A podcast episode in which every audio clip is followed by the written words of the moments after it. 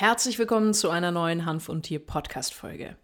Eigentlich war für heute eine andere Podcast-Folge geplant, aber am Mittwoch, den 24.03.2021, fand der lang ersehnte Prozess der Hanfbar vor dem Bundesgerichtshof in Leipzig statt.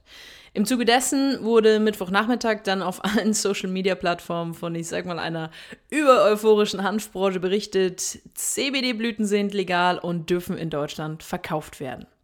Stimmt das? Wie hat das alles für die Hanfbar angefangen und was bedeutet das Urteil des BGHs für die Hanfbranche? Erstmal das Intro und dann schauen wir uns das genau an. Hanf und Tier, der einzigartige Podcast der Wissenschaft. Viel Spaß mit deiner Gastgeberin Susanne Gruber. Lasst uns mit einer kleinen Zusammenfassung dieser Hanf- und Tier-Podcast-Folge beginnen. Die beiden Betreiber der Hanfbar sind seit dem Sommer 2018 nach Razzien mit ihrem Gerichtsverfahren beschäftigt. Ähm, einer der beiden Betreiber saß sogar tatsächlich vor Prozessbeginn für über sechs Wochen in Untersuchungshaft. Im September 2019 startete das Verfahren vor dem Landgericht in Braunschweig. Den beiden Betreibern wurde gewerbsmäßiger Handel mit Betäubungsmitteln vorgeworfen. Konkret geht es dabei um den Verkauf von Hanfblütentees und natürlich dessen THC-Gehalt. Kleine Erinnerung, in Deutschland darf ausschließlich Nutzhanf mit einem maximalen THC-Gehalt von 0,2% angebaut werden. Probleme gibt es aber seit jeher mit der Vermarktung von Hanflebensmitteln und natürlich insbesondere Hanfblütentees oder natürlich auch aufbereitete CBD-Blüten fallen hier halt besonders oft ins Raster der Strafverfolgungsbehörden. Wie schon mehrfach im Hand von Tier Podcast besprochen, gibt es keine neuen Vorschriften und Gesetze und das ist auch das, wo die Probleme beginnen, denn die bestehenden sind oftmals schwammig formuliert und in Bezug auf unverarbeitete Nutzhanfblüten sieht der Gesetzgeber eine Gefahr.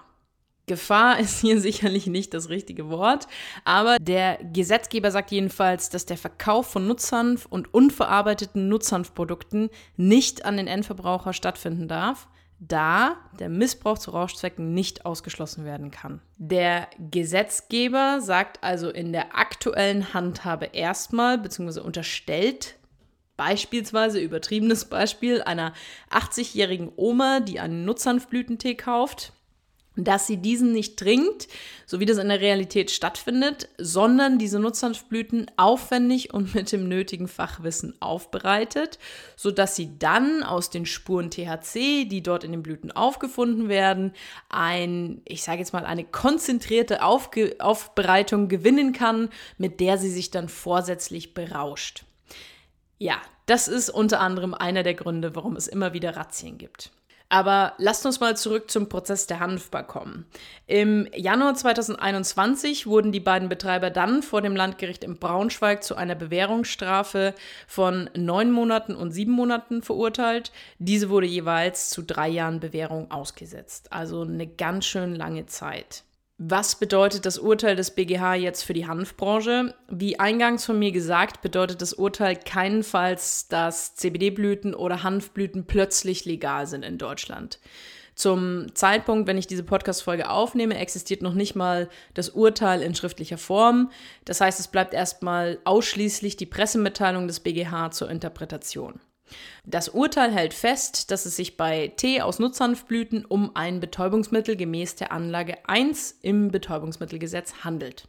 Entgegen der Auffassung des Landgerichtes verbietet diese Ausnahmevorschrift zwar nicht grundsätzlich den Verkauf an den Endabnehmer zu Konsumzwecken, jedoch muss ein Missbrauch des Cannabisproduktes zur Berauschung ausgeschlossen sein. Das heißt erst einmal, das BGH-Urteil hebt das bisherige Urteil des Landgerichtes Braunschweig gegen die beiden Hanfbarbetreiber auf. Der Fall wird also erneut vor dem Landgericht in Braunschweig verhandelt, um die Frage zu klären, ob von seitens Hanfbar generell von einer vorsätzlichen Handlung auszugehen sei. Ich formuliere das mal, ich formuliere es mal so. Ähm, wenn wir uns jetzt anschauen, wie schätzen Juristen dieses Urteil bisher ein, da gibt es zum Beispiel den Anwalt der Hanfbarbetreiber, Werner Siebers, der schreibt dazu auf seinem Blog folgendes. Naja, die Revision gegen das Urteil des Landgerichtes Braunschweig wegen Verstoßes gegen das Betäubungsmittelgesetzes durch meinen Kollegen Jan Funk und durch mich waren für unsere Mandanten durchaus erfolgreich, zumal der sechste Strafsenat in Leipzig durchaus den Argumenten der Verteidigung gefolgt ist. Allerdings nur auf der Vorsatzebene. Das bedeutet, unsere Mandanten können weiterhin auf einen Freispruch hoffen, aber alle anderen, die spekuliert haben, mit diesem Urteil sei zukünftig der Verkauf von Tee aus Nutzhanf legal, müssen eine herbe Enttäuschung hinnehmen. Außerdem gab es auch zum Beispiel Kai Friedrich Niermann, der schreibt dazu auf seinem LinkedIn-Profil, ähm, wer ihn nicht kennt, ist ein bekannter Cannabis-Anwalt oder in der Cannabis-Branche aktiver Anwalt. Ähm, Im Klartext vorbehaltlich der genauen Entscheidungsgründe, solange der Missbrauch zu Rauschzwecken ausgeschlossen ist und Händler keinen Vorsatz im Hinblick auf einen möglichen Missbrauch haben, ist die Abgabe und Besitz von jeglichen unverarbeiteten Nutzhanfprodukten an Endkonsumenten nicht vom Betäubungsmittelgesetz erfasst die große Preisfrage, wie können wir dieses BGH-Urteil einschätzen und was bedeutet das für die Hanfbranche? Ich würde es vorsichtig optimistisch werten. Allerdings glaube ich, dass wir weit davon entfernt sind, dass der Verkauf von CBD oder auch Nutzhanfblüten in Deutschland plötzlich ohne Probleme oder mögliche Strafverfolgung für die jeweiligen Händler abläuft. Wir benötigen weiterhin eine dringende Anpassung der entsprechenden Bundesgesetze um der Hanfbranche einfach ein normales Arbeiten zu ermöglichen. Also ich, ja, glaube, ich wiederhole mich da auch mehrfach natürlich, aber ich persönlich denke nicht, dass vor einer neuen Regierungsbildung Ende 2021 oder irgendwas zwischen wahrscheinlich Oktober und November, je nachdem, wie lange die Bundestagsabgeordneten und die jeweiligen Fraktionen dann dieses Mal benötigen, um sich einig zu werden, ähm, können wir nicht damit rechnen, dass irgendjemand sich auf bundespolitischer Ebene noch einmal dort mit beschäftigt.